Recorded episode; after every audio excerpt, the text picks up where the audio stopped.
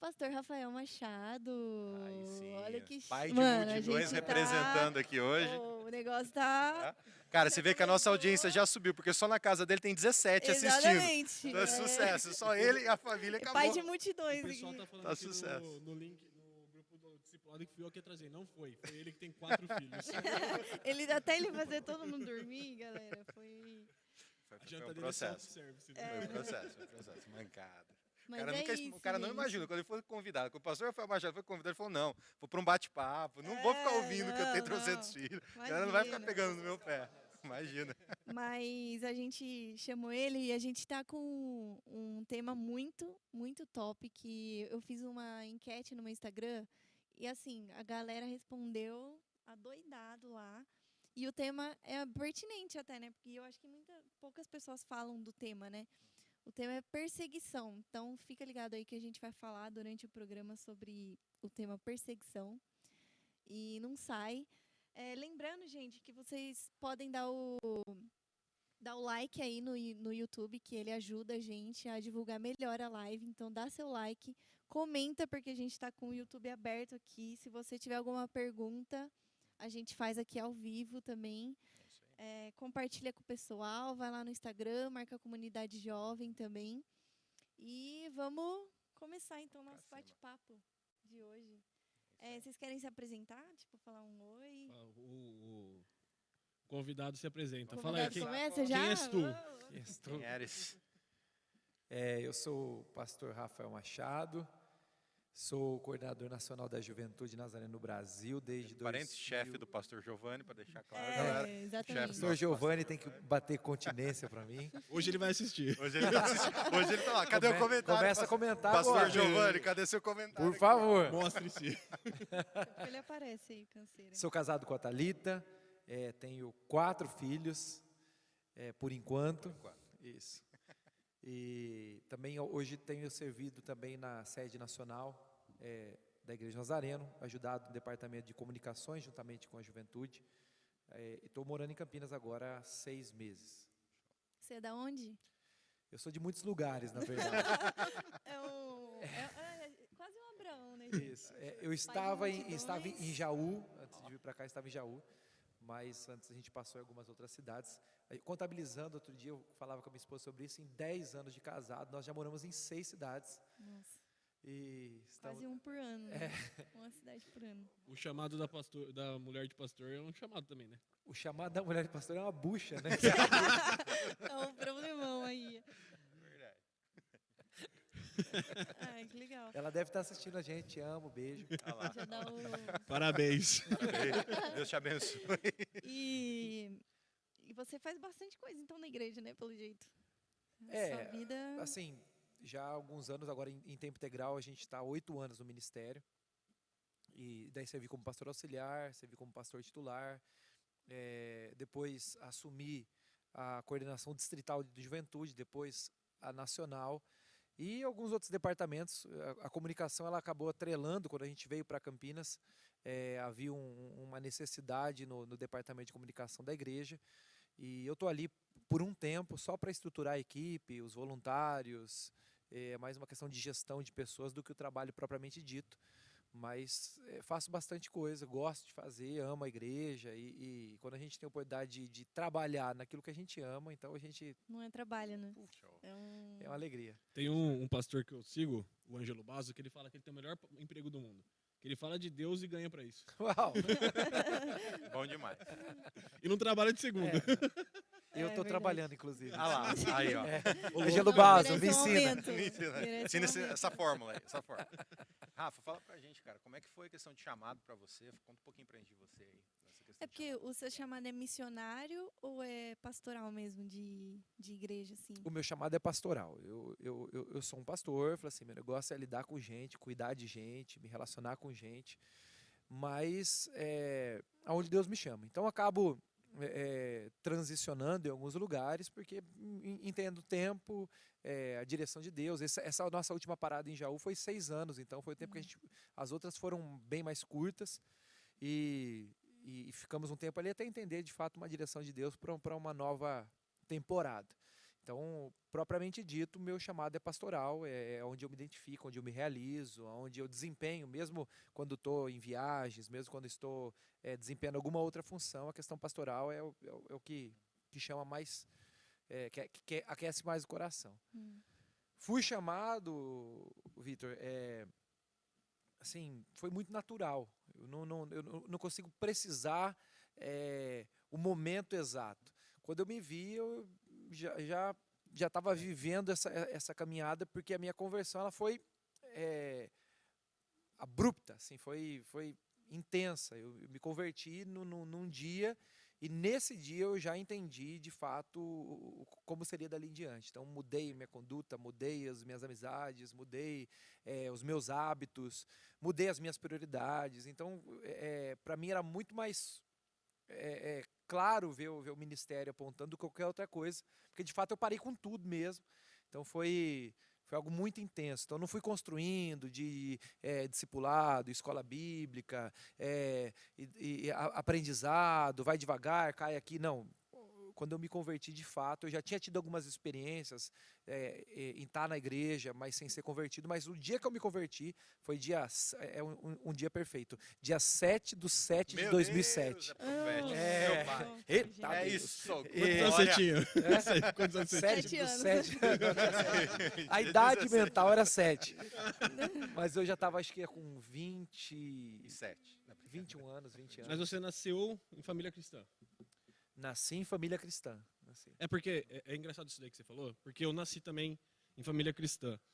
E eu tava pensando nisso outro dia, porque eu desde criança, né, desde que eu nasci, eu, vou, eu, eu venho à igreja, mudei, já, já sou um nômade, aí fui em várias, de várias igrejas, só que eu não consigo precisar o dia que eu me converti. E É como que é diferente, né, essa, essa dinâmica, como funciona de maneira diferente, porque eu tava até pensando nisso, foi gradativo na minha vida. Teve um momento, lógico, que teve aquela virada de chave, mas eu não consigo precisar o dia que eu me converti. Entende? Então, tipo também assim, não. é um eu sei que negócio foi no muito louco. acampamento, mas eu não É, é, lembro. Foi tipo, em 30 acampamentos. é. É, é- é assim, po- pode, pode acontecer. Assim, eu, tive uma, eu, eu lembro que eu tive uma experiência com Deus quando eu tinha acho que uns 15 anos. Foi muito forte, foi algo muito marcante.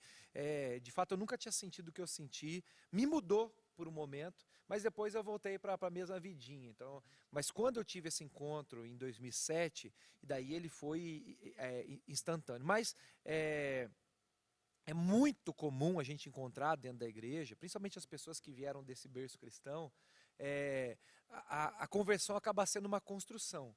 Embora, embora vai ter um momento chave da sua vida que vai virar, e talvez você não vai precisar o dia, porque às vezes a virada de chave ela foi o último detalhe de um processo. Então ela não é tão evidente assim, porque você já estava vivendo essa construção e de repente você, uh, entendi.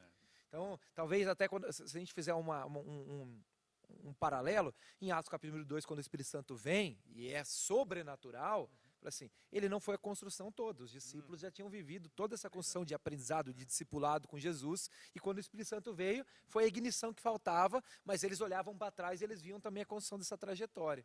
Então, isso, e- talvez essa seja uma das coisas mais difíceis, porque quando a gente vê um cara com, com, com um testemunho igual ao meu, assim, que viveu uma vida fora, que, que, que de fato transi- transicionou muito fora da igreja, vivendo em, em tantas coisas erradas, e daí viveu um momento de, de conversão propriamente dita, quando a gente, de- dessa forma instantânea, é mais fácil a gente ver, mais fácil da gente entender, mais fácil da gente aceitar.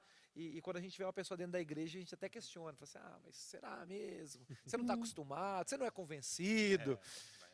Mas são experiências diferentes, e essa experiência, no caso de vocês, que, que- da, da forma que, que- que citaram, eu, eu, eu considero é, mais honrosa. Porque você permanecer dentro da igreja, vivendo dentro da igreja, construindo, construindo, construindo, sem de fato é, ter essa, esse, esse, esse trânsito pecaminoso lá fora, cara, isso aí é louvável. É, esse, é o mas- melhor, esse é o melhor testemunho. É, é, mas eu vou, eu, eu não tive de fato esse, essa falta de trânsito lá fora, não. Ah, então eu não estou falando com você. Mas ali, fala não, mas eu, eu assim, é, eu nunca me desviei no sentido de corpo. Sempre fui. Sim. Todo domingo tava lá batendo cartão, mas era assim, sexta-feira, sábado na balada e domingo na igreja, sabe? Mas, e aí teve um momento assim que eu, eu- eu realmente entendi que não era aquilo. Que aquilo lá não era salvação, sabe? Eu não tava vivendo a salvação de fato. Porque é o que é, é, é muito louco isso, né? Porque quem nasce em família cristã não nasce salvo, né? Sim. Então a gente, então assim, eu, eu por mais que eu estivesse na igreja, eu não, eu, eu tive meu, meu período ali é, conturbado, digamos assim. E aí, mas aí depois que eu comecei a entender que de fato era o, o, a vida com Cristo, aí foi um processo. E aí a Gabi entrou na minha vida e foi também um, um, é, muito usada por Deus. Então, beijo, amor, te amo. então, assim, é, mas ainda assim, mesmo tendo esse período de, de transitar no pecado e, e fora da igreja, é, eu, eu, ainda não consigo também precisar um dia, sabe? Foi assim um negócio muito, muito fluido. O legal é, o legal é isso, a maneira como Deus trabalha com a gente. Né? Ele trabalha com cada um de uma forma diferente. Ele traz uma experiência diferente para cada um. Senão era a gente botar num pacotinho, definir um processo. Deus vai fazer assim, assim, assim. Às vezes a gente tenta fazer isso, né? A gente quer transferir a experiência dos outros para a gente ou a nossa para os outros. Se Deus não fizer assim, está errado. E Deus conhece cada um e Ele trata cada um de uma maneira específica. Eu lembro da minha experiência em si. É, cresci dentro da igreja, não cheguei a ter um período fora, mas é, é claro para mim o momento já em que eu estava dentro da igreja, porque a minha família me levava até a igreja, até o momento que eu tive uma experiência com Cristo, falei, opa, peraí, entendi o que, que eu estou fazendo aqui dentro, e só que a questão foi a seguinte, eu entendi o que eu estava fazendo lá, eu tive um encontro com Cristo, mas a minha vida foi sendo transformada por Cristo ao longo do tempo. Não foi porque aquele momento em que eu, me, eu tive um encontro com Cristo, falei, entendi, Senhor, Senhor, meu Senhor, meu Salvador, que de imediato haviam práticas que eu precisava deixar. E Cristo foi trabalhando isso em mim de tal forma que quando eu prestei atenção, ele já tinha removido aquilo, ele já tinha mudado aquilo. Então ele vai trabalhando com cada um né, de uma maneira muito específica. É, o pastor Giovanni fala que o dele foi parcelado. Né? foi parceladinho ali. Não, gente, foi Casas Bahia, parcelado. E, e, deixa eu até aproveitar, ressaltar uma coisa que, que o pastor Rafael falou que eu achei muito legal, que às vezes a gente faz uma confusão sobre o que significa ministério pastoral ponto que ele falou é muito importante. Onde eu estou, eu estou pastoreando. Às vezes eu não estou. Talvez a gente pense que pastorear está à frente de uma igreja, ou à frente de um ministério, à frente de um trabalho, que o cara ele é um bom pastor quando ele consegue movimentar uma grande quantidade de pessoas num culto que ele vai pregar. Pastorear é cuidar de pessoas, né, pastor? Pastorear é você ter o cuidado de formar pessoas, de imprimir o caráter de Cristo no seu, relacionamento com elas e nelas, e cuidar, se preocupar, amar as pessoas. A pregação é o detalhe, né? A pregação é a parte divertida. Hoje, hoje eu estava conversando com, com um rapaz, antes de ser pastor. Então, a, a, a função, a, a, aquilo que a gente desempenha no culto, na igreja, é uma prerrogativa de quem a gente é. Mas o fato de estar desempenhando isso, esse ofício que as pessoas chamam de pastoral, nem sempre determina se somos pastores ou não. Tem muitos pastores que estão centrados cuidando de gente, e a gente nunca vai ver numa plataforma, nunca vai ver no holofote, nunca vai estar à frente de uma igreja, mas vai estar desempenhando o seu ministério, o, o seu chamado. Então, é, quando, quando eu respondi a Isa, foi exatamente isso. É, aonde eu estou, eu sou pastor. Embora pareça uma vida missionária, assim, não, onde o Senhor me coloca, eu tenho oportunidade de pastorear, de cuidar, de aconselhar alguém, e, e às vezes não é um rebanho... É, de, de forma or, organizada e ordenada, mas aquele rebanho que o, povo vai, o Senhor vai colocando de forma natural na nossa vida, um vizinho, um amigo, uma pessoa que a gente toma um café, e mesmo que não seja um pastoreio a longo prazo e contínuo, a gente consegue direcionar e ajudar alguma coisa, Chico.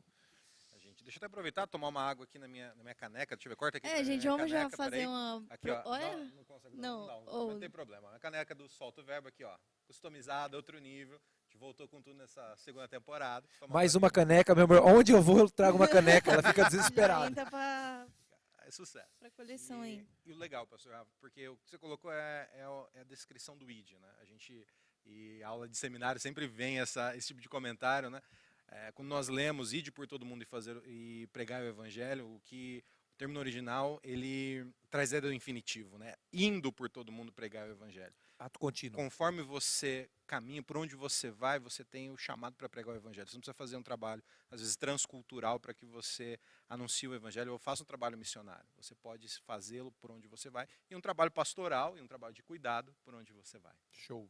Eu concordo com isso. Tenho vivido isso, assim, é uma, é uma experiência diferente porque é uma depois de oito anos em igreja mesmo é, no dia a dia, culto pós culto. Agora é, é, eu estou tendo uma experiência bacana. E, igual hoje eu conversava com o rapaz, depois hoje conversei com um casal, e a gente conversando no, no, no, no, dia a dia, a gente vê também como é possível a gente desempenhar o nosso ministério é, fora da, da via convencional e como isso é proveitoso e como isso é surpreendente, como isso é diferente porque tem muitas pessoas que a gente vai pastorear antes delas estarem na igreja, e elas só vão chegar à igreja porque encontraram um pastor que os direcionou fora daqui. Então isso é, é um, é, é bem, bem legal em relação ao chamado e, e poder desempenhar ele em uma frente diferente. Tem, sido... tem um ditado, ditado gospel né, que a gente ouve que todo mundo é missionário onde está. Mas na verdade todo mundo acaba sendo pastor também onde está, né, se você tivesse chamado. Porque no teu trabalho você também acaba cuidando de pessoas, seu trabalho secular, se você tivesse chamado. É o que você falou agora, né? Você começa a pastorear as pessoas antes mesmo delas virem para a igreja. Então não é só missionário que a gente é, né? Também pastor fora das quatro, das quatro paredes da igreja, né? É, fora do, do, da, do, do hall de membros da igreja. Sim, também, o, o, eu, eu particularmente acredito nesse ministério. O sacerdócio de todos os santos, ele acontece na via da vida, não é na igreja. Não dá para todo mundo fazer tudo dentro da igreja. Assim, é, muita, muito cacique para pouco índio. É então, é, de fato, assim, quando, quando a gente desperta em relação a isso, essa é um, é, é, eu, eu vivi essa, essa transição, sabe? De entender também que eu posso continuar exercendo o meu ministério, é, de uma forma diferente, sem deixar de, de, de cumprir o meu chamado, sem deixar de, de, viver aquilo que o Senhor tem para mim. Isso é uma, até no, no, no caso do Vitor, que é pastor, é uma tendência.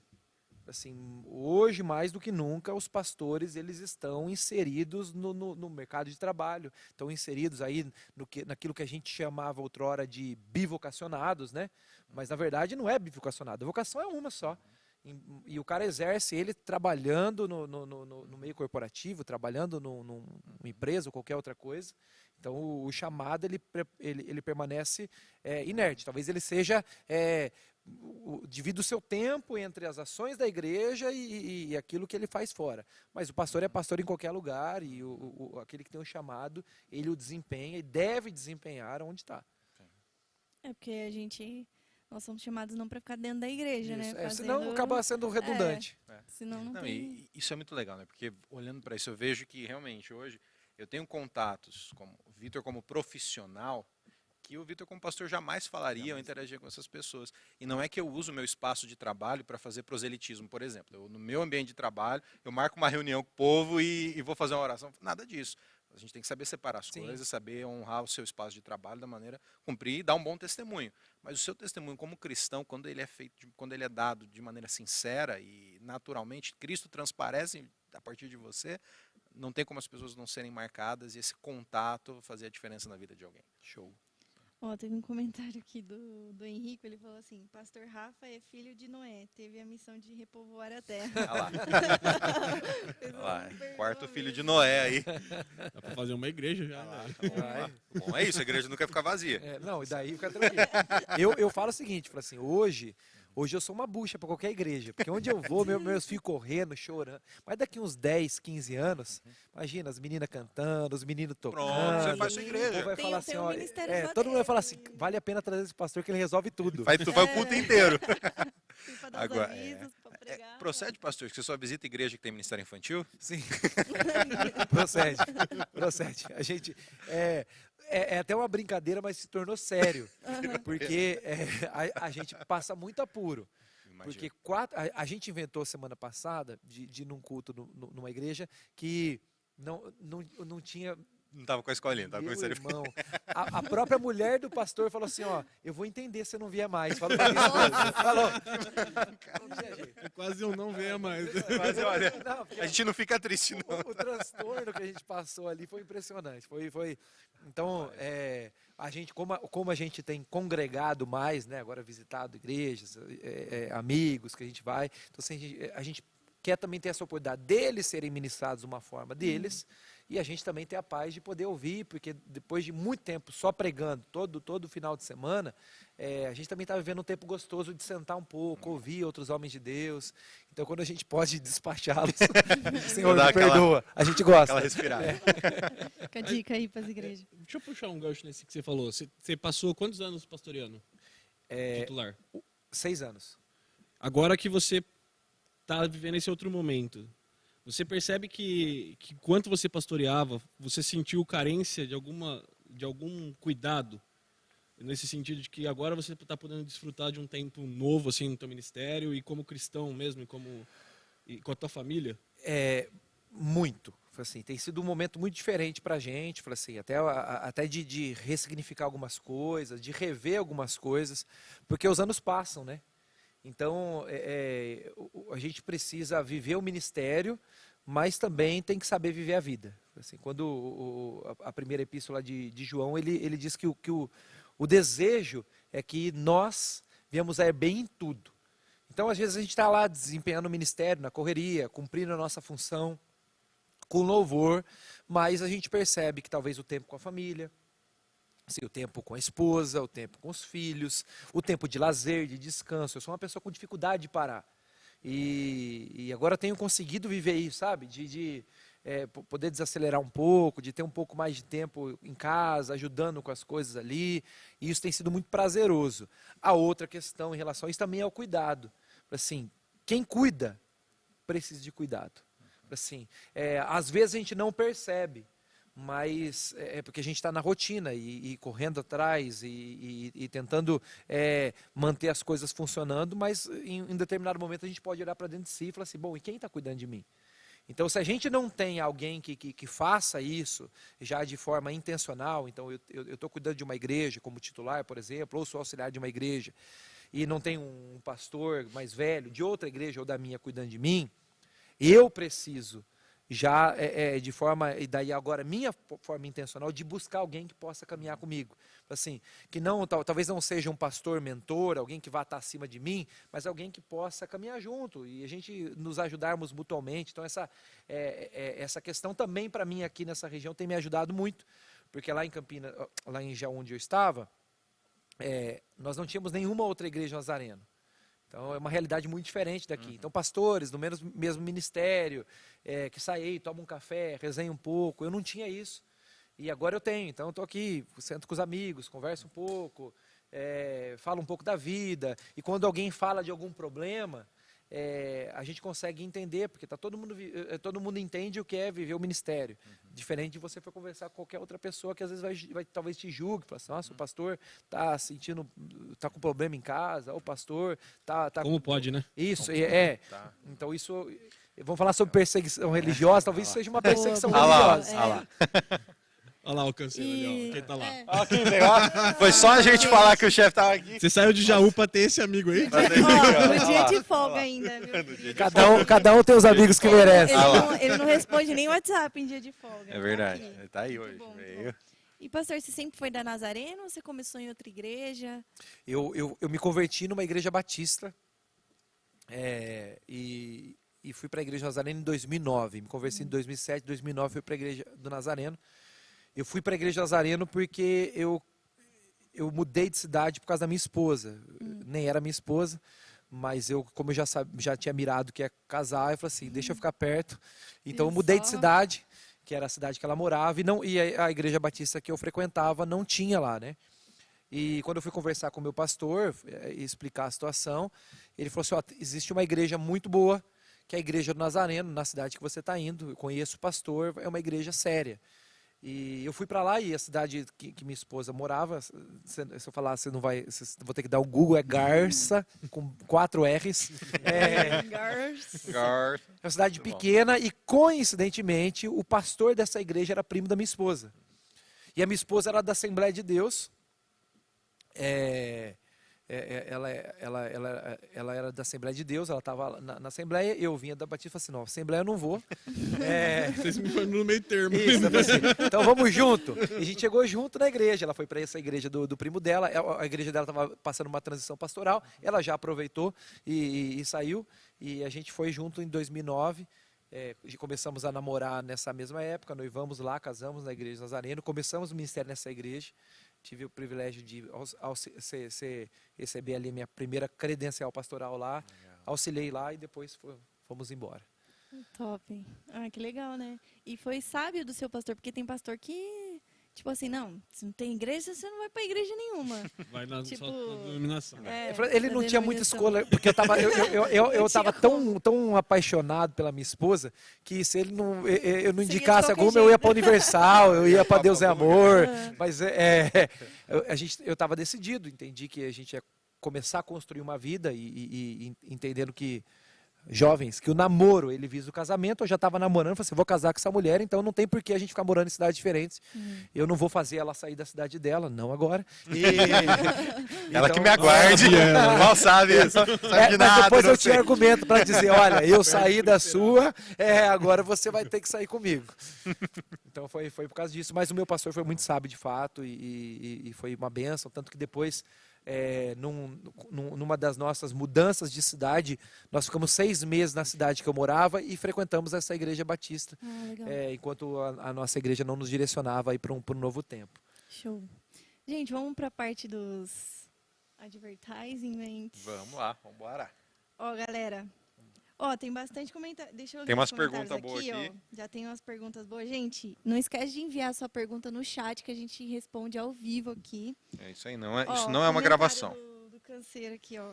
Pastor Rafael, meu líder do Brasil. Quero seu lugar na JTI Brasil. Inclusive, É. pastor, a gente queria estender um convite para você, que a gente já alinhou com a liderança dos jovens. Gente Se tá você estiver procurando uma- uma um ministério de jovens para liderar, a gente arruma aqui para você, viu? Eu, eu não sei, eu, eu acho que ele está aqui hoje porque está sentindo ficou com ameaçado, medo. né? É, ele Ele ficou- ficou com medo, não foi para prestigiar, não. Ele tá né? ali do lado, ó, tá ali, ó. Depois ele dá um chego aqui. Muito bem. Tem uma legal gente. aqui, ó. Desculpa. Não, pode fazer aí. Tem uma legal aqui, ó, que eu acho que a gente, compensa a gente fazer antes até de entrar na parte de perseguição. O Enzo perguntou assim, ó. Como funciona o processo de salvação para pessoas que sofrem com doenças mentais? Que que- é um assunto assim Esse é um assunto complexo, interessante. né? É- Complexo. Mas Vamos vamos, tentar res- Vamos lá. em suma. É, eu, eu, eu, eu tenho alguns problemas, mas não chego a tanto. Mas, é, então, meu caso, é, né, no meu caso. Mas é, se tratando, primeiro a gente tem que lidar com, com duas coisas: misericórdia e graça. Isso são e, e misericórdia e graça Deus ele dá para quem ele quiser. Assim, se Deus ele quiser te salvar da forma que ele quiser e, e o Vitor for diferente, assim, ninguém vai poder acusar Deus porque é- a misericórdia e a graça é dele. Ele oferta para quem ele quiser. Essa é a primeira parte. Se eu não conseguir responder a pergunta, essa aí talvez já, já me Já ajude. dá uma segura. A segunda coisa é a questão da ignorância. Que é, que é, que é quando a pessoa ela não tem a consciência, assim, ou não tem a capacidade de ser consciente daquilo que pratica. Então, nesse caso de ignorância, assim, a Bíblia diz que Deus ele não, é, é, que, que não é levado em consideração o período da ignorância, quando eu não tenho consciência daquilo que, eu, que, eu, que, eu, que, de fato eu estou praticando, ou deixando de praticar, ou a vida que estou levando, ou deixando de levar. Então, nesse momento, assim, enquanto existe essa ignorância daquilo, que, enquanto isso não é revelado para nós, não é ofertado para nós, então isso não é levado em consideração nessa questão. Por isso que é, há uma, um- um- uma, uma espera em que todas as pessoas elas tenham oportunidades de, de receber essa, é, é, essa graça de alguma forma. Alguns vão ser através da pregação do evangelho de forma convencional, outros vão ser através da natureza, outros vão ser através de teofania, sei lá o quê. Mas todo mundo vai ter esse acesso. Então, quando mundo, todo mundo tiver esse, esse acesso, todo mundo vai ter essa capacidade de falar assim, não, eu não quero essa, mais essa vida, eu vou aceitar isso, ou não, eu quero essa vida, eu não quero isso. Então, até em João vai dizer sobre isso, fala assim, que é, quem aceitou a Cristo, João, depois de- do 16, ele começa a falar sobre isso. Quem, acho que 17 ou 18, João 3, 18, mais ou menos fala sobre isso. Quem aceitou a Cristo, fala assim, não está julgado, está salvo. E quem não aceitou, não vai ser julgado, porque se colocou já em juízo. Uhum. Então, é, é, todo mundo vai ter essa oportunidade. Quando uma pessoa ela não tem essa oportunidade, ao meu ver, Enzo, ao meu ver, é, então não falo em nome da igreja, não falo em nome, ao meu ver, a pessoa ela não pode ser de fato imputada, é, o, o- Responsabilizada responsabilizada em relação a isso, porque ela não tem consciência nem para a graça, mas também nem para a desgraça de que está Acho que vivendo. é a mesma, a mesma dinâmica, se eu posso usar essa palavra, de crianças, né? Isso, Muito novas, né? Que não têm ainda consciência do que fazem, né? Que é o que a gente chama da idade da razão, né? Que é o Sim. momento em que a criança ela passa a discernir o certo do errado. Uma pessoa que não tem condições de determinar ou avaliar suas ações entre a um certo nível de responsabilidade moral, né? é difícil. É, é, é- é por isso que, que o, o- o- quando a gente fala no, no batismo, e, e daí no batismo do- da, da pessoa, é, o batismo de salvação, né? é, a gente espera que a pessoa. Ah, que idade que batiza? Fala assim, não, a gente não tem uma idade. Fala Assim, um- uma igreja ou outra coloca um teto ali, mas não baseado na idade. É baseado no, no, no- no período que a, que a- que gente espera que a criança, o pré-adolescente, o adolescente consiga ter a consciência dos seus próprios atos.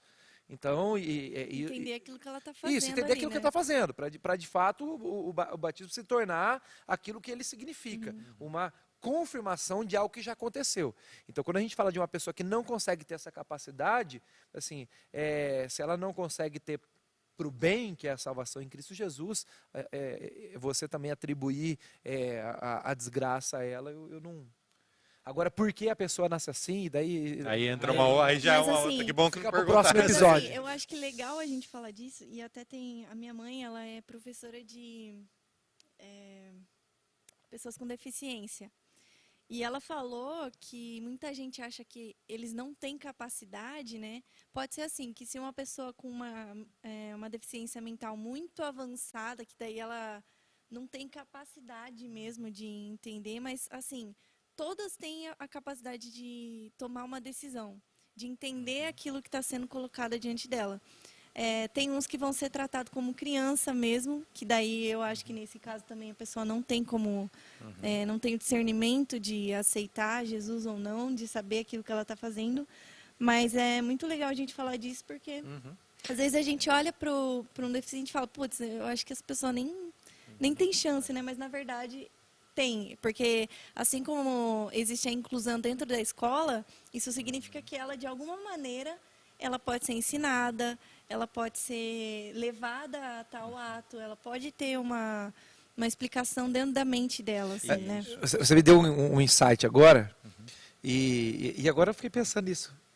É, é- essa é um, esse é um departamento em que a igreja nunca pensou. É falho, né? Sim. Nossa, agora você me falando Aham. disso, fala assim, a, a- gente não vê, assim, qu- qu- quantas, quant- quantas pessoas com síndrome de Down a gente vê dentro da igreja?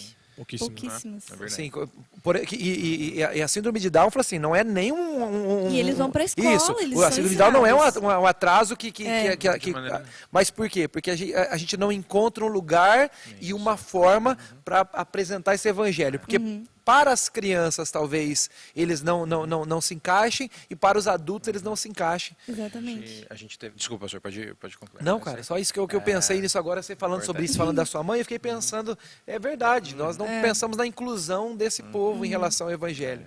Tanto que eu achei interessante porque nós tivemos um caso em que ah, nós tivemos já algumas crianças com lidera o Ministério de Juniores aqui. Alguns anos atrás nós tivemos algumas crianças com alguns graus de autismo. com- com- E é interessante como você, como há ajustes que nós precisamos, foi necessário fazer e até mesmo não só no trato. Primeiro tem essa questão, como você mencionou, as crianças não entendem de primeiro momento. Então há um, todo um cuidado para não expor as crianças, mas que você precisa ensinar às demais que há uma diferença e com eles também o cuidado. Por exemplo, a gente fazia o louvorzão lá com guitarra, bateria e tal. Alguns deles era um, volume, um barulho muito alto, ao Sim. mesmo tempo com luz piscando, isso deixava eles extremamente desconfortáveis. Então você acaba tendo sim que ter esse cuidado, e é um cuidado que a, a gente só, eu só parei para pensar, a gente só parou para ter no momento em que nós tivemos contato com eles, nos ensinou demais. Mas realmente a gente não está preparado. E esse talvez é um ponto que a igreja precisa estar atenta. A gente às vezes não está preparado para lidar com o diferente. A gente está acostumado a lidar com semelhantes a nós, mas quando a gente vê alguém, seja com um estereótipo diferente, com um fenótipo diferente, às vezes a gente tem um pouquinho de dificuldade em. em Eu acho em que é lidar. até um, quase um preconceito que a gente cria. Do tipo assim, a gente vê uma pessoa dessa chegando na igreja, a gente fala, bom, eu não vou nem tentar, né? Porque às vezes a gente já fala, não, é- mas eu nem sei como lidar com essa pessoa. É a Então, lei do menor vou- esforço também, É, né? Então, Porque tipo é um assim, eu nem- trabalho. é. Mas é interessante, né? Pensar nesse... É, e vira até vira um tema isso É, aí. dá vira um tema tema. aqui. vira um tema. Vamos pensar Vai- sobre vai longe. isso. Aí o Enzo tá comemorando, falou que os pacientes eles vão todos pro céu. É isso aí. Deus, né? a É gente isso aí. crê. Ah, o Enzo, agora eu lembrei que é o Enzo. Boa. Ó, gente, então vamos para a parte do merchan aqui. Começando com as nossas canecas. Vocês perceberam aqui, ó, as canecas personalizadas. Caneca solta o verbo, você tá? pode adquirir a sua. Peraí, cadê? Vira pro lado certo aqui. Peraí, aí, Isso, virei Não pro dá lado pra certo. focar porque... Só não tá dando pra ver. Isso. Mas, o Mas tá escrito solta o verbo. tá escrito solta o- É, Faz da sentido. Márcia Vivendo Ideias. Você pode pesquisar aí no arroba Márcia Vivendo Ideias no Instagram. Ela faz canecas personalizadas e tem um monte de coisa lá que você pode encomendar com ela também. Tudo personalizado. Inclusive é do Solto Verbo, se você quiser ajudar a gente, né? Exatamente, você- você pode encomendar, mandar aqui no chat, eu quero uma. A gente pode entregar para você de algum jeito aí. É, a gente queria falar também da pizza, né? Da Vicky. Você quer falar aí, Heitor? É, eu acho que não, não sei se vai dar pra soltar a arte aí, depois a gente solta no final se for o caso. Boa. Mas a, a Vicky tá vendendo pizzas, né, para ajudar com os recursos ajudar na viagem dela para o Uruguai. Todo sábado e domingo depois dos cultos ela tá ficando aqui. Então a gente tem dado o aviso também no culto, mas se vocês também quiserem comprar antes do culto, pode mandar um, uma DM pra gente lá ou pra mim, e a gente- aí a gente dá um jeito de passar o contato da Vicky para vocês comprarem, para ajudar ela aí. Setembro ela tá lá no Uruguai, Boa. fazendo missões. Aí. Ah, faz, hablando espanhol. É, e também, gente, se você que está aí entrando a primeira vez quiser conhecer a nossa igreja, é, a gente tem culto todo sábado às 20 horas, culto de jovens, tem culto de domingo às 10h15 e à noite às 7 horas também da noite, os cultos da família. É, e é só chegar, E que a gente vai te também, inserir. quarta-feira, Quarta, quarta às 19h30. profética. Só vem porque o negócio é fogo de quarta, né? Domingo de manhã mais pro lado do Rafa, É, quarta-feira isso, mais pro lado da esposa do pastor Boa, Rafa. boa. já...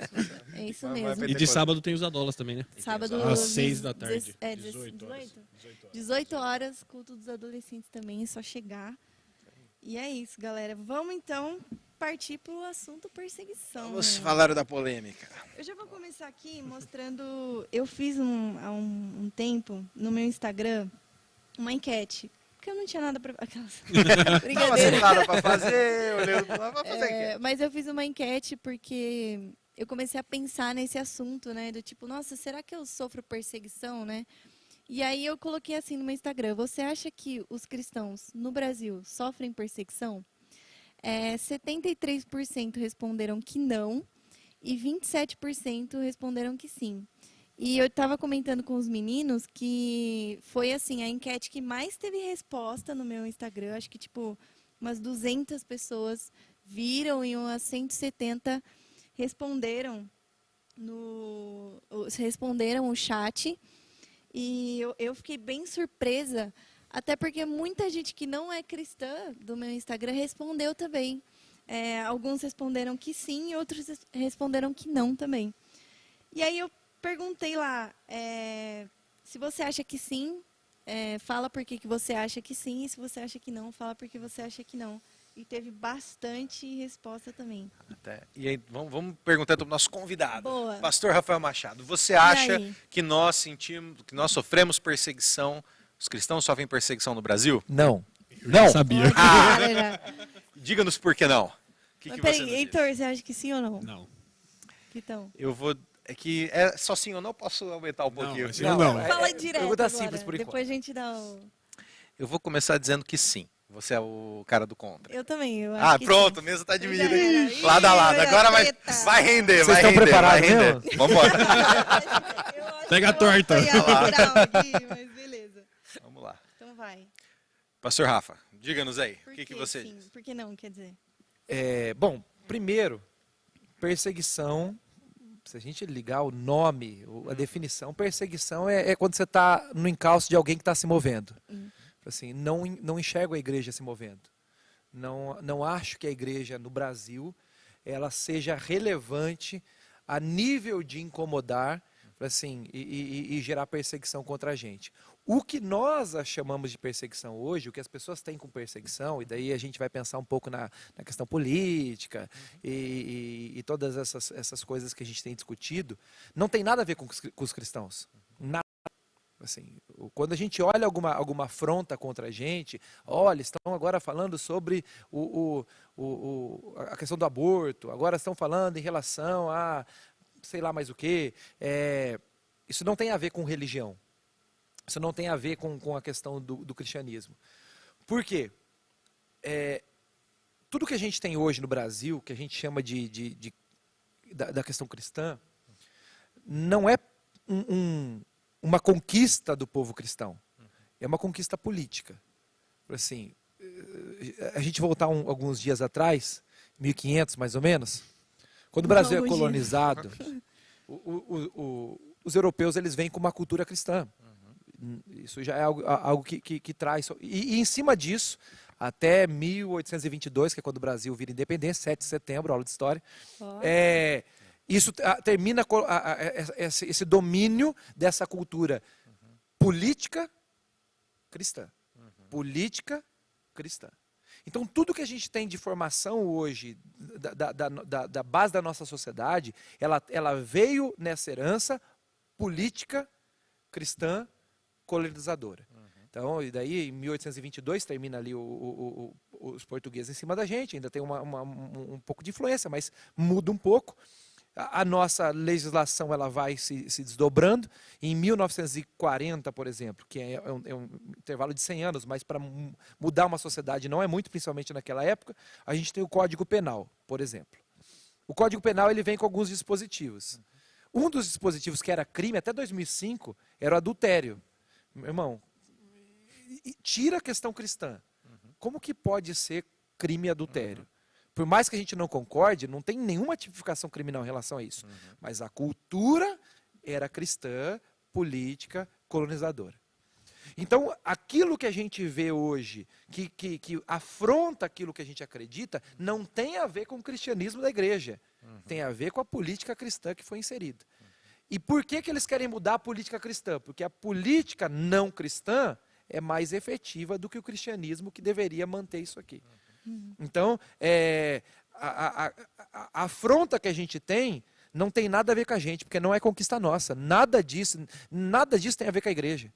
Nada do que a gente tem hoje de, de herança cristã, assim, no que diz respeito a, a, a- a- aquilo que, que é, é fundamental no nosso país, que, que de fato eh, determina as coisas, tem a ver com a postura da igreja hoje. Então a igreja ela pode construir coisas? Pode, mas não tem feito.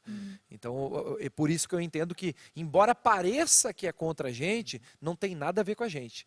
Tem a ver com aquilo que tá, tá- tá- foi estabelecido há, há- há centenas de anos atrás, que hoje é terra de ninguém. Então quem está mais forte, assim, está tentando derrubar. Talvez até quem faça mais barulho. Também. Está tentando. É. Porque a gente, a gente acaba percebendo né, nos últimos movimentos, e não, vamos, não quero nem puxar muito para política, senão a gente acaba desvirtuando o propósito. É, o Heitor está aqui. Mas a gente percebe que há um descolamento ainda quando a gente fala até mesmo do que há passado em, em eleições, etc., entre a multi, o grupo que faz mais barulho e a multidão silenciosa que ainda conduz algumas decisões em, em eleições e etc. Mas, gente, é, é comentário, mas que há sim essa pressão grande, concordo plenamente, por um aspecto muito mais político, Sim. é, sociológico, do que realmente contra a religião cristã. É, Se já quiser se defender, pode. Não, vamos embora, vamos embora. Eu até falei assim, pode responder sim, tem que ser sim ou não, ou podemos colocar um pouquinho mais. É, porque qual que é a questão? Eu concordo plenamente que hoje, se eu for às ruas e se eu ou disser, como a gente está fazendo aqui, a gente não tem nenhum impedimento em colocar uma placa ali, dizer igreja, em manifestar a nossa, a nossa fé, pelo contrário, temos um, um, um Estado laico, temos concordo plenamente que ele é baseado em valores judaico-cristãos, então a nossa Constituição muito influenciada, historicamente a nossa cultura é. Eu senti muito isso quando fui para a Índia e no, conversando num tá com o taxista que ele, com o taxista não, com o guia turístico que estava me levando, estava no meio do mato lá andando e de carro e aí mato para um lado, mato para o outro, ele vira para mim e pergunta se eu era cristão, né? Eu falei, vou morrer, mas aí a gente foi conversando e é, eu vi a diferença que é como é enraizado o cristianismo católico romano na, na nossa tradição católica romana na nossa cultura em todos os aspectos. Mas a, o ponto que eu disse que sim é mais no sentido do seguinte se você hoje se posiciona é, não com questões políticas em si realmente não concordo com você plenamente pastor não é a, a, a grande disputa que há hoje ela é política não é religiosa não é contra o cristianismo mas para você se posicionar como cristão na extensão completa de valores cristãos e postulando o que a Bíblia o diz como, como a postura cristã, a, o cenário ideológico já não é favorável. Então a grande questão é a seguinte: o que- a resposta que eu queria dar não era sim, mas era ainda não. Estamos no caminho de. Porque a grande questão é você tra- trazer, agora a gente olhando para cenário, às vezes até um pouco escatológico, você trazer perseguição do nada, você virar a chavinha, é chocante e as pessoas não, se, não vão se identificar. Mas se você trabalha com uma mudança ideológica gradativa, Sim. a gente vê isso em próprias mídias, a maneira como a própria questão da sexualidade, por exemplo, ela é exposta em programas infantis e em, programa, e em filmes também. Você pega filmes de décadas anteriores, a, o auge da expressão afetiva de um casal, quando você fala, putz, eles ficaram juntos, era o quê? Um era um beijo. Eles davam um beijo, às vezes meio cenográfico ali, meio só um de costas para o outro. Cara, pronto, o casal está junto. Hoje, a cena que marca que um casal está junto é que eles vão para a cama juntos. A exposição ela é crescente. Então a questão é o seguinte: os valores têm sido trabalhados de maneira, seja por agendas políticas ou etc., em que, para que você defina a sua posição como cristão, há uma pressão, e de novo, o que não é novo, é, Paulo escrevendo aos Romanos o diz: não se conformem com, a, com este século, não cedam às pressões externas que este século tem para te moldar, mas sejam transformados pela renovação da sua mente. A grande questão é: existe já esta pressão e forte, que talvez não sentíamos antes por um sistema cultural judaico-cristão, mas que nos pressiona em que você quer ser cristão, cara, fica à vontade, mas se conforme com os valores que nós defendemos. Se os seus valores são diferentes daquilo que é o nosso entendimento comum comunitário hoje do que é o correto, você está do lado errado e você vai sofrer sanções. E se você se envolve em qualquer tipo de polêmica, a opinião pública ela é extremamente é, devastadora. Então, vejo perseguição, perseguição ainda hoje não. Posso sair aí com uma camiseta escrita Jesus, um outro vai olhar torto, um outro vai gostar da minha camiseta, perguntar onde eu comprei, mas não vou ser perseguido por isso. Mas o meu posicionamento como cristão, frente a temáticas que talvez sejam mais sensíveis, é, ele me gera a, uma reação com diferentes níveis de agressividade, podendo ser sim violenta. Então, é, eu concordo. acabei minha fala. É, eu vou ler uns comentários aqui que eu acho legal. Aí depois o Heitor já pode. Eu vou até ler do Heitor, gente.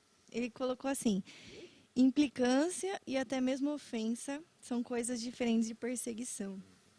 Aí tem um pessoal que colocou: rola perseguição ideológica né, que somos vistos como atrasados, fundamentalistas, ignorantes. É, outro comentário. Pode parecer indiretamente, mas como jovens, mas como jovem, ser cristão é careta. Tipo assim, você é jovem, então se você se Eu acho que eu discordo é disso aí, sabia? Porque eu, eu vivi, no, eu, eu, vivi numa época, sinceramente, que, que quando. É, não, eu vivi numa época. É, quando, quem quando vê era, pensa. Quando Não, era mas, ó, moleque. pra você ver como Quando que tudo é- isso aqui era mato. Para você ver como que é discrepante. Eu tenho 30 anos e eu na minha escola eu achava que quando eu era mais novo, quando eu tinha, por exemplo, a idade dos adolas que, eu te, que do pessoal daqui hoje, eu, eu notava que era muito pior você ser a implicância com você ser crente. Mas tinha, então você concordou com ele. É, Não, eu tá discordo que hoje seja difícil. É. Eu Mas acredito a- que já foi pior. Ah. Mas há hoje uma pressão. Hoje Eu é cada é vez muito mais pior, difícil você diferenciar. O cara, por um ponto é legal, porque ser cristão não é uma roupa que você usa, não é um jeito que você tem de falar, é um estilo de vida diferente. Mas há essa pressão, e muitas vezes essa pressão tem moldado o comportamento da igreja frente a como ela se posiciona, o que ela prova ou não. E, gente, não é ser xiita extremista, de Uhum. maneira nenhuma. Nós temos visto casos terríveis com o que a gente tem visto do Talibã, no Afeganistão. Gente, isso Nada é a ver, né? Não isso- chega nem perto. de maneira nenhuma. Mas a igreja precisa sim se posicionar e se mover, como o pastor Rafa falou, extremamente pertinente. É, a questão é, é difícil definir hoje o que é igreja. Difi- Difícil definir, eu colocar da maneira correta, difícil definir o que é igreja no âmbito geral da nação. Você dizer, legal, ó, olha o que a igreja tem feito no país, olha o impacto da igreja. Há trabalhos maravilhosos, a nossa própria igreja conduz diversos deles, mas você vê focos deles. Você vê a igreja se movendo em áreas, em focos, em lugares, mas a igreja brasileira como um todo, ela não tem se movido. 50 milhões, segundo o censo, é, é a média. Então é um para cada quatro pessoas na- na- no, no- no Brasil se declaram cristãos evangélicos. Então, se a gente pensasse a nível de impacto, isso teria que ser é, absurdo. Porque Mas no mesmo, na mesma pesquisa fala assim. é, você vai frequenta você Não fre- praticantes. é, não, Não praticantes, praticantes, então, é. tipo assim, nos tornamos é, os evangélicos não praticantes. Exatamente. Olha só que coisa interessante se a gente parar para pensar em relação a isso. O Heitor falou que era um pouco mais difícil quando era um pouco mais novo. E de fato era. Porque o, o, o, o, gospel se tornou pop há uns 10 anos atrás. Só que quando o gospel cresceu, que de fato o, o Brasil avançou no, no, no, no, no movimento evangélico, os nossos referenciais, referenciais, claro que não, mas as pessoas que, que era a Gretchen, era a Monique Evans, era o Marcelinho Carioca, é, recentemente era a Perla, era o Tonzão, é, e você não, não, não, o que aparentava, assim, aquilo que se evidenciava para as pessoas que não estão dentro da igreja, porque para nós esses nunca foram referência. Mas para quem estava fora da igreja, via esse cara e falou: oh, ah, crente é, é isso, crente é aquilo. Eles não iam conhecer os nossos referenciais, iam conhecer aquilo que se evidenciava. Então, quando isso se evidenciou, quando o cristianismo é, evangélico né, se tornou popular, é, o nosso desempenho foi pífio. Então o que acontece é o seguinte: enquanto a gente estava brincando de ser crente, porque a, a gente era pop, enquanto a, a, as, as, músicas dos nossos cristãos estavam tocando nas novelas da Globo, uhum. e a gente achava isso o máximo, porque a gente estava evangelizando, mas na verdade não, é porque a gente era pop. Era bonito a gente ver um casal se beijando lá e tocando uma música da Aline Barros. É, não foi isso que aconteceu, mas era quase. Então, é, a gente estava inerte. Enquanto a gente estava inerte, tinha gente trabalhando. Na nossa inércia, tinha gente trabalhando. E agora, quando a gente quer correr atrás do prejuízo, assim, a gente é massacrado. Uhum. Por quê? Porque a gente é reativo. Então, quando na verdade a gente, a gente chama de perseguição, é, a gente chama de perseguição aquilo que acontece hoje. Ah, estão me perseguindo porque eu me posicionei. Não. Eles estão dizendo, assim, você chegou tarde. Uhum. Falei assim, você chegou tarde. Falei assim, vocês não, não, não agiram da forma que deveriam na plataforma que estavam. E agora a gente está crescendo. É então, é, é, é, essa, é, essa discussão ideológica, ela vem, é, ela, ela não vem como uma perseguição. Ela vem como uma consequência, como uma herança maldita dessa igreja inerte. E, e eu, eu, eu, eu, eu acredito dessa forma, e falei assim, e vou dar um exemplo prático em relação a isso para não ficar só no, no, campo da ideia, quando teve o problema do Burger King, todo mundo sabe, não preciso uhum. nem entrar nos detalhes. É, o pessoal foi para cima do Burger King. Vamos lá, ninguém mais come mais, não sei que lá. É, e, e beleza. Usaram onde para falar sobre isso? Nas plataformas de rede social que defendem as mesmas pautas, mas não querem entrar nesse detalhe, porque já fica feio só dessa forma. Uhum. Mas quando isso aconteceu, a reação da igreja e vocês receberam isso no grupo de WhatsApp, uhum. foi um vídeo de umas crianças falando de, de ah, Jesus, a ideologia de gênero, criou homem, mulher. Ah. A resposta das crianças ao Burger King, de um vídeo de três anos atrás. Uhum. Quer dizer que quando esse vídeo saiu, que de fato é um vídeo bacana, falou assim, os cristãos eles não se preocuparam em falar sobre isso. Eles não estão nem aí. Eles querem viver a vida deles, ganhar o dinheiro deles, encher a igreja deles. Assim, mas a hora que a, a bomba estoura, e daí eu quero. Quem, é, persegui, né? quem é perseguidor agora? Quem, quem, o, tipo o, persegui, tipo o perseguidor é, é, é, o reativo. Uhum. Então, eu, eu, eu, enxergo isso de, dessa forma. Falo assim, acho que, que hoje a gente está andando atrás. Assim, hoje a gente, na verdade, está perseguindo quem nos persegue. Uhum. E não que esteja errado. A gente tem que combater mesmo. Mas não porque eles estão nos perseguindo. Não. Eles tomaram espaço num lugar aberto que a gente deixou. Hum. Desculpa. Até, até, colocar um ponto aqui. tá Perguntaram aqui no chat. Pastor Fred aqui ativamente participando do chat. Pastor nosso Fred, pessoal. Quinto integrante. Ele é o nosso quinto integrante, ele não esteve hoje aqui. A gente está mantendo esse formato com quatro pessoas, então a gente, ao longo dos próximos, conforme a gente recebe convidados, a gente vai revezando entre a gente também. Aí um dia vai estar aqui o Pastor Fred, eu não vou estar, outro dia vamos estar. Então, um dia vai estar o Pastor Fred e, e o Heitor, outro dia eu vou estar no lugar. E a gente vai revezando aí, porque a gente quer tra trazer mais gente, ter uhum. convidados uhum. diferentes, com pontos de vista diferentes. Senão a gente acaba concordando em tudo também, ou algumas vezes a gente, a gente tem uma dinâmica diferente. Eu nunca concordo com isso. E aí eu, aí eu tenho sempre o Heitor que é o ponto do contra. E, e ele colocou um ponto aqui nessa linha. É, e, é, e, é, legal isso, cara. É legal a gente ver que a gente está do mesmo lado, mesma igreja, mesma fé, mas em alguns pontos de vista a gente tem diferença. Não, não tem problema você ter pontos de vista diferentes, desde que bíblicos e desde que embasados, bíblicos, coerentes biblicamente. Né? É, é, o que a gente não tem visto nas redes sociais hoje. Uhum. As pessoas, elas. Até no LinkedIn, cara. A galera bate boca no LinkedIn de, de perder o respeito por uma postagem que alguém fez porque, ah, eu aprovei esse currículo. O cara, que absurdo, você não devia fazer isso. Uhum. Mas aí, e o, e o que o pastor Fred colocou aqui pra gente hoje, que alinha ali com aquilo que eu coloquei, Eu, eu defendo perseguição ah, ideológica pers- é, precede a perseguição física. É, eu acho que é muito linha com isso, realmente. A igreja, ela o cristão precisa aprender a se posicionar nas redes sociais. Porque é uma resposta violenta. Mas veja bem, né? Ah, Saber se posicionar. exatamente, precisa aprender. a ponto de ser ridículo. Gente, não, e agressivo e violento. Você vê comentários de pessoas que são cristãs que você fala, cara, Vocês eu- vão morrer no inferno. eu jamais. queimado. É, gente, pelo amor de Deus, você- não fala isso com ninguém, você não fala Uhum. assim com- de maneira nenhuma. Você tem que ser, você cristão tem que estar pronto, como Paulo escreve aos Colossenses, a dar o motivo da sua fé, sem que de forma nenhuma você seja agressivo, violento, nada, porque o evangelho é boas novas. Você não está contando para alguém que você não está condenando alguém, você está dizendo, cara, há em Cristo amor e salvação e graça e misericórdia da parte de Deus. É essa mensagem que a gente tem que tomar cuidado, que a gente não tem passado ela quando a gente se torna reacionário mesmo, agressivo e violento em redes sociais. A- a- quando a gente é, entende a, a, vida cristã e Jesus como a verdade, é, eu não me preocupo mais em desmentir a mentira. Eu preciso apresentar a verdade. Se a gente ficar é, empreendendo as nossas forças em ficar de fato falando, não, olha, é, Deus criou homem e mulher, assim, ó, é, olha, isso não pode, ah, não a, a gente vai gastar a nossa energia em fazer algo que a gente deveria fazer, que era apresentar Jesus. Porque Jesus, ele, ele responde os questionamentos. Jesus, ele, ele desmistifica qualquer outra ideologia. Então, talvez a, a- a nossa maior reação, em vez de ser reativa ao, ao problema que se levanta, é nós levantarmos uma ação evangelística a nível de, de, da onde nós estamos e falar assim, não, Jesus precisa ser visto. Assim, nós precisamos melhorar assim, a forma de, eh, eh, de nos posicionarmos como igreja. Porque se a gente ficar sempre brigando, assim, a gente vai estar caindo naquilo que a gente não deve cair, que a nossa briga não é contra a carne e contra sangue.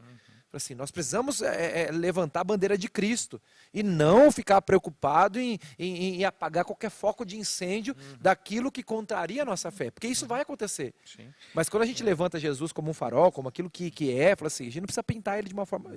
Jesus puro e simples é o suficiente.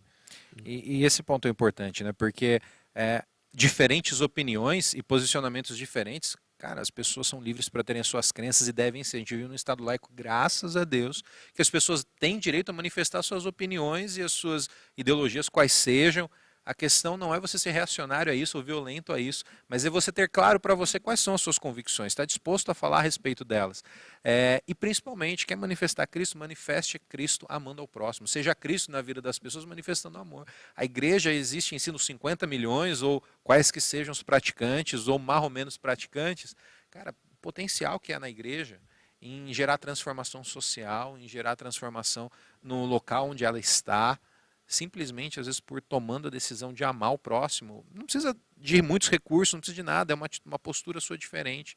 Às vezes um bom dia, que você pode, às vezes você é crente, você entra no mercado, você não dá nem bom dia pro cara que estava ali, tipo, botando álcool gel na sua mão ali. Você tem a chance de ser diferente, de mostrar a diferença em Cristo. Esse testemunho é muito mais poderoso do que o argumento ideológico mais bem elaborado. É mostrar Cristo através do, do caráter cristão. E também pensando um pouco nisso, eu não sei se vocês viram aquele vídeo que saiu, é, acho que é do Quebrando o Tabu, que eles fizeram uma série de versículos. lá, né? É, papelzinho falando, ah, sim, é, sei lá, 10. Dez formas que Jesus Pra você ir pro foi. inferno segundo a Bíblia. Isso. Um negócio assim, ridículo. Enfim. é, mas aí eu, eu parei para pensar, é, e Deus me trouxe muito no coração é, a respeito disso, né? Que muitas vezes a gente compartilha. Gente, sério, eu, eu juro que eu entrei no meu Instagram, eu nem tinha visto. E a maioria das pessoas que compartilhou o vídeo eram cristãs. Aí eu fiquei, gente, se você nem tivesse compartilhado, a maioria das pessoas nem ia ver aquele vídeo. Mas aí a gente acaba A gente viraliza isso, aquilo pra- que a gente reage. eles, exatamente. E aí eu, eu comecei a pensar, e aí eu assisti o vídeo do Luca Martini, e ele deixou esse versículo que está em 2 Timóteo 2, é, 23 a 26. Ele fala assim, é, é Paulo falando para Timóteo, né? Digo mais uma vez, não se envolva em discussões tolas e ignorantes que só servem para gerar brigas. É, o servo do Senhor não deve viver brigando, mas ser amável com todos, apto a ensinar e paciente. Instrua com mansidão aqueles que se opõem, na esperança de que Deus os leve ao arrependimento, e assim conheçam a verdade. Então voltarão ao perfeito juízo e escaparão da armadilha do diabo, que os prendeu para fazerem o que ele quer. Então, assim, é, até que ponto também a gente se coloca nessa situação de perseguição? Porque, por exemplo, sinceramente, gente, eu no meu Instagram eu, eu tenho muitos amigos que não são convertidos da faculdade, do trabalho. E nenhum deles colocou nada a respeito desse vídeo. Nada. E, nem, e assim, quando você vai lá no, no próprio vídeo, e aí você consegue ver quem curtiu, assim, né? Não tinha nenhum, nenhuma pessoa que eu conhecia que tinha curtido. Mas todas as pessoas que eu vi o vídeo eram cristãs e estava escrito lá: ai, ridículo, faz melhor. Tipo assim, como assim faz melhor? Cara, precisa fazer melhor. Então a gente às vezes se coloca nessa situação de vitimismo, de falar, nossa, estão perseguindo a igreja, eu preciso fazer alguma coisa, e às vezes nem vale a pena. É, tipo assim, uhum. se você não tivesse compartilhado, ignorado, não entrado nessa não briga, assim como Paula fala, cara, eu, eu particularmente nem teria visto o vídeo. Uma... E assim, é, até que ponto vale a pena, né? Uhum. Ou até que ponto você se coloca na situação de vítima para falar, não, a igreja sofre perseguição, né? Eu acho que, ao meu ponto de vista, assim, porque eu, eu tinha falado que a igreja sofre perseguição, mas é aquilo que o Vitão falou. É, sofremos, sim, é, perseguição. Eu acho que daqui para frente, se você entrar numa faculdade e você falar que você é crente, vai saber se a galera não vai te pegar depois da faculdade para te espancar, né? Você não sabe. Ainda bem que eu me formei.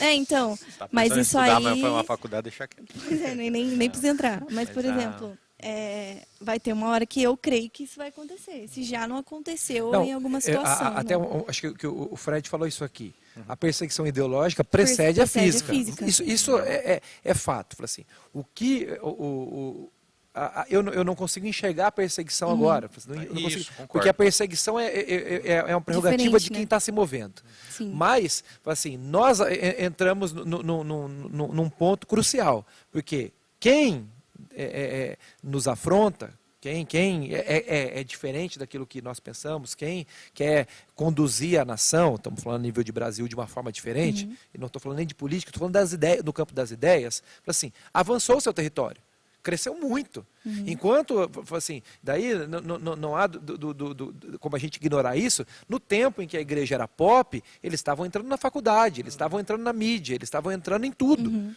E, e, quando a gente deu, deu. E agora a gente fala, é, eles estão nos perseguindo. Não, eles estão no lugar deles. É. O lugar que eles conquistaram, uhum. que a gente deveria ter chegado, porque nós tínhamos influência para isso. Uhum. Então, agora, assim, o nosso papel é, é, é, é, viver a consequência disso. Porque agora essa igreja que, que, que tinha tudo para ter assumido um lugar de destaque, ela está em xeque. Uhum. Por quê? Como se, se, se, o, se o mundo olhasse para a gente e falasse assim, cara, quando vocês estavam lá, o que, que vocês fizeram? Então a gente agora a gente tem que lidar com, com, com, com essa, é, é, com, com essa visão de hipócritas. Uhum. Assim, o que, vocês querem agora? Assim, vocês deram audiência para todas as novelas promíscuas que estavam na TV. Assim, vocês deram crédito para tudo isso, vocês ah, disseram amém para tudo isso, crescendo tanta coisa dentro da igreja, tanta coisa errada, tanto divórcio, tanto escândalo, e vocês falaram amém para tudo. E agora, quando de fora vem alguma coisa que afronta vocês, vocês querem se posicionar. Então, é isso que a gente vai lidar nas faculdades. Uhum. É. Então, agora, assim, é, é, é, a gente vai ter que recomeçar um, um, trabalho com 50 milhões de pessoas. É, porque daí você vai chegar nesse ambiente e vai falar assim, não. Eu, eu lembro quando eu entrei na faculdade, eu, nossa gente, eu entrei, eu tinha acabado de sair de um acampamento, tipo assim, começou em, em uhum é, em fevereiro, março, minhas aulas, e o acampamento foi de carnaval, fevereiro. Então eu entrei na faculdade, tipo assim, nossa, vou converter todo mundo tal, sei lá, vou orar pro Carandá. É, queria fazer milagre na faculdade. E eu lembro que na primeira aula, assim, era de sociologia. Já começou aula benção bem, já, nossa. E aí minha professora começou a falar de daquelas lendas de da caixinha de Pandora e não sei o quê. E aí teve alguma coisa que ela falou meio que assim, é, tirando a autoridade de Deus de alguma maneira ela chegou nessa, nessa situação, até pelo, pelo mito mesmo da caixinha de Pandora.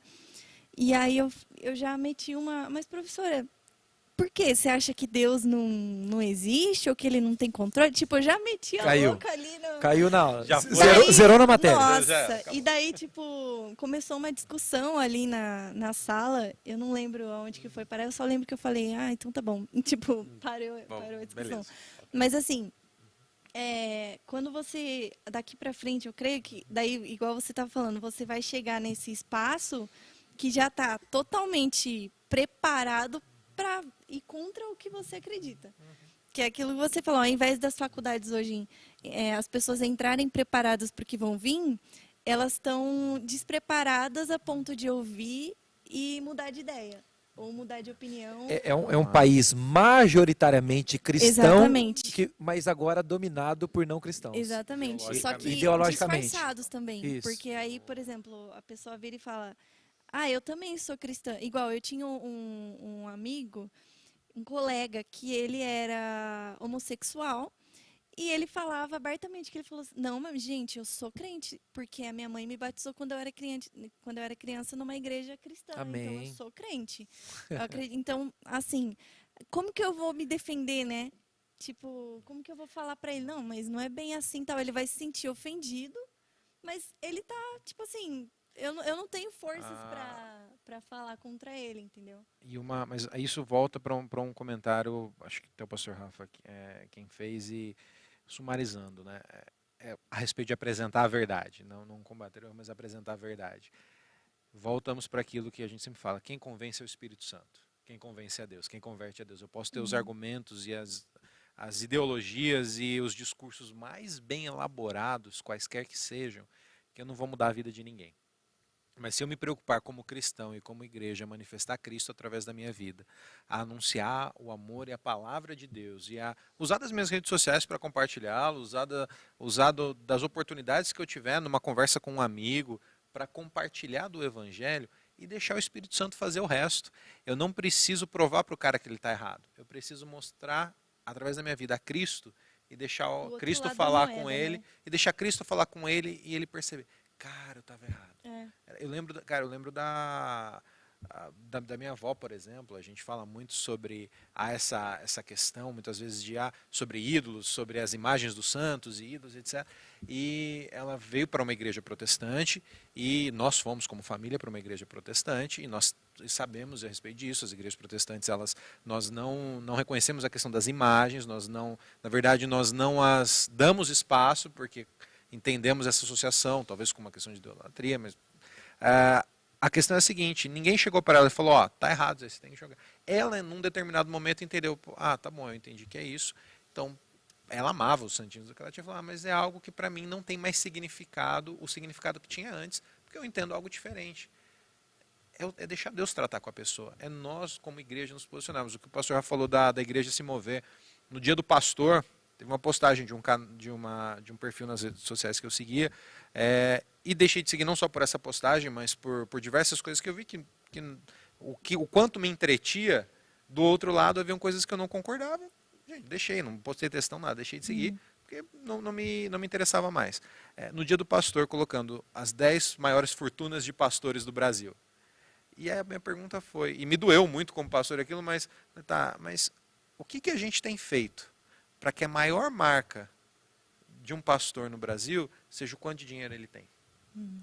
O que, que nós, como pastores, o que nós, como igreja, temos feito? Meu nome não estava lá. O seu não estava. O seu, eu acho que o seu é, o- é a décima primeira, né, pastor? Preciso melhorar. Tem que só dar uma melhoradinha. O do Giovanni quase apareceu. Não, o porque o Giovanni anda O com o iPad, É, né? Não, o relógio tava dele, ali, o relógio tava ali. dele. Lógico, é ostentado. Mas, é, pode falar. Eu acho que assim, a gente não sofre perseguição, infelizmente. Porque se a gente sofresse, é o que o Rafa falou e é o que o Vitão falou, meio que é, alinhando as duas. é, porque é profético que nós vamos sofrer perse- perseguição. E quando a gente olha ao longo da história, e eu gosto bastante de estudar história, então já li aquele livro, inclusive já trouxe aqui, acho, História do Cristianismo, do Shelley. E também, quando a gente olha ali em Atos, a gente vê uma perseguição ali de fato escancarada. E eu creio que esse é o futuro da igreja. E a gente crê nisso, né? Que a, que a igreja ela vai se tornar de fato perseguida e, e, assim, tudo bem. Eu acho que o que a gente vive hoje é uma implicância, como eu disse aí no comentário, eu acho que implicância difere de, é, de, de perseguição.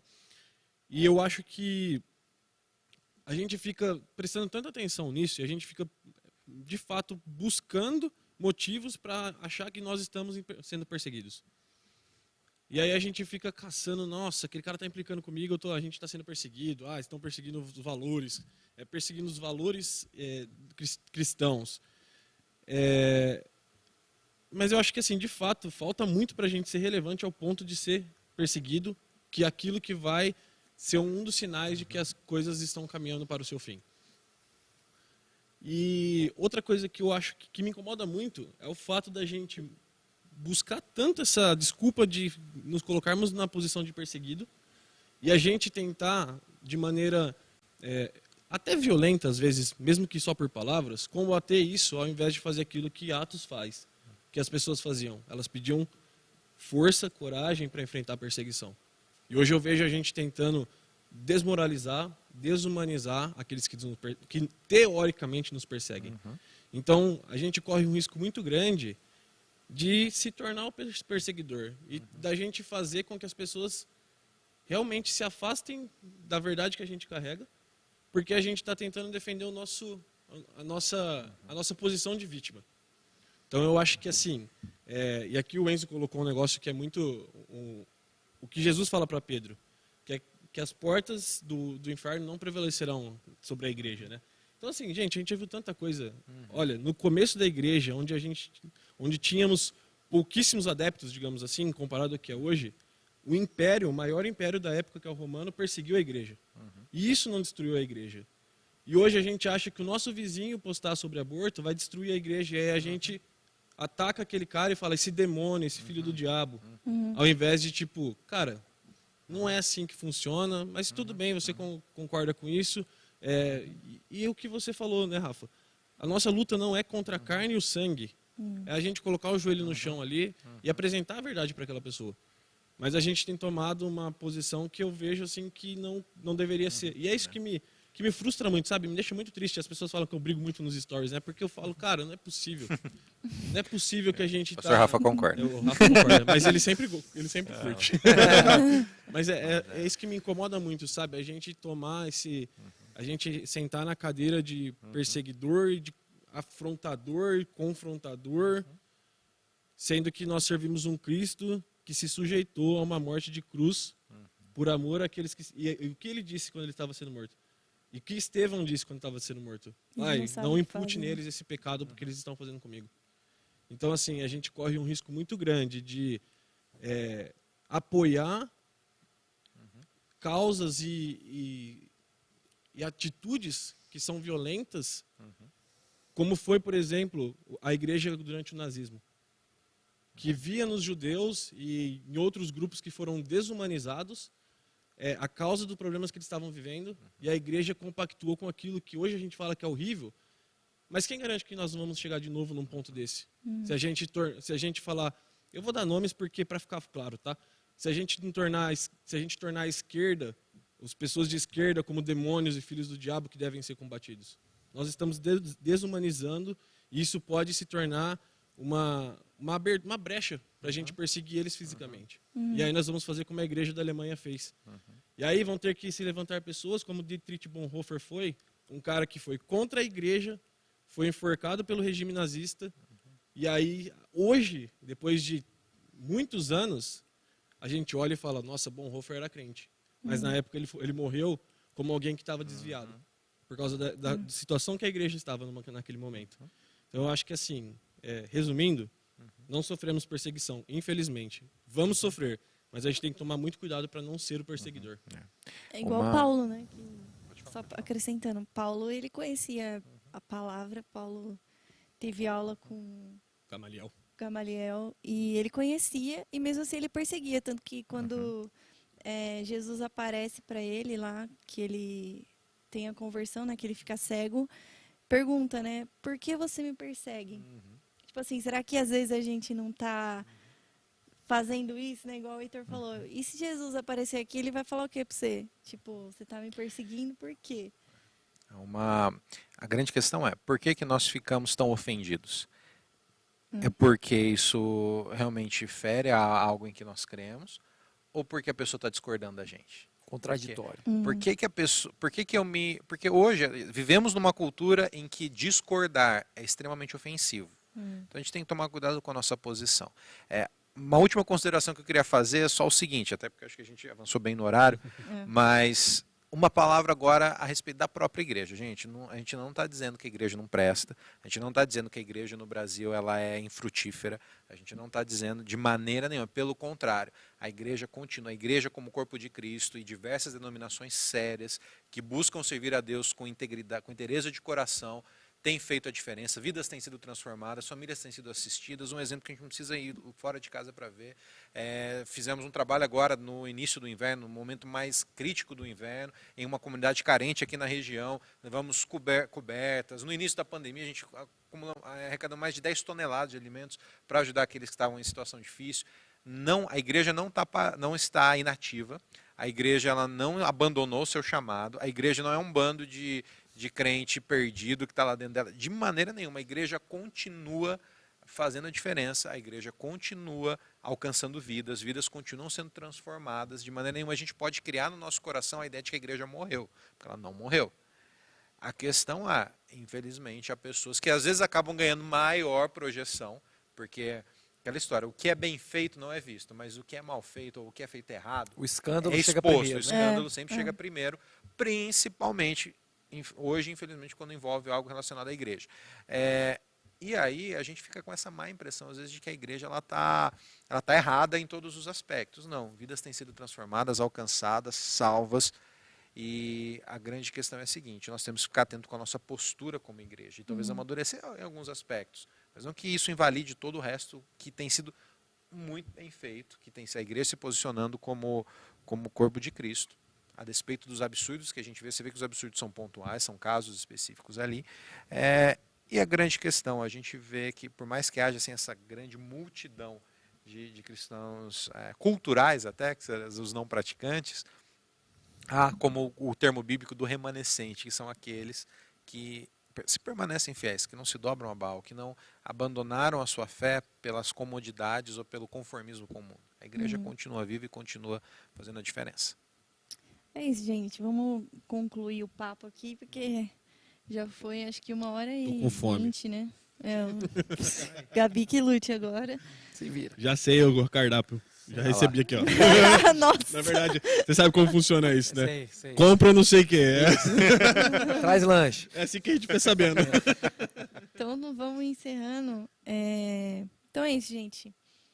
Para deixar claro, então. É, Metade da mesa. metade da mesa. Acho que sim, metade acho que não. Mas eu acho que todos concordamos que é, vai piorar. Mesmo que você não veja agora, é, a hora vai chegar. E o que a gente bateu bastante na tecla é a gente saber mesmo se posicionar na hora que tiver que se posicionar. É não abrir mão da fé, porque um dia, é, se hoje você não enxerga, né? Um dia você vai enxergar e a, a grande questão é se você vai estar preparado para isso ou não, né? Só cabe a nós fazer a Só perseguição cabe a acontecer. nós. E, o, e a volta de, de Cristo também cabe a nós é, apressarmos né, a vinda de Cristo. Então, eu acho que é isso, gente. Muito obrigada aí a todo mundo que assistiu, que participou. A gente vai lançar em podcast também, então fica, fica ligado aí nas nossas redes sociais que a gente vai lançar no Spotify. Negócio ver, chique aqui. Semana que vem não tem, dia 30 do 8 a gente vai receber uma convidada aqui também. Eu não sei se eu dou spoiler. Ah, dá spoiler não, depois a gente divulga. Depois a gente tá divulga, você fica ligado aí que a Vai gente ser a vai... Thalita. Thalita. O legal, o legal é a Surpresa. família do pastor. Não, que daí a A gente chama uma criança por vez. Eu vou fazer Tem dois anos de programação já garantido. A pauta tá fechada. É isso, gente. Então, é, Valeu, Rafa. Rafa, obrigadão, viu, obrigada cara? aí, Deus te abençoe. Rafa, Obrigado, pastor, ter por estar com a gente disposto, hoje. disponibilizado aí um- um- o seu tempo para ter vindo aqui com a gente. E é isso, galera. É, se você quiser compartilhar, o vídeo vai ficar salvo aqui. Se você quiser assistir de novo, de novo, de novo, também vai ficar salvo. É, segue a gente lá no Instagram, arroba comunidade.jovem. E é isso, gente. Até o próximo Solta o Verbo. É nóis. Valeu, Não galera.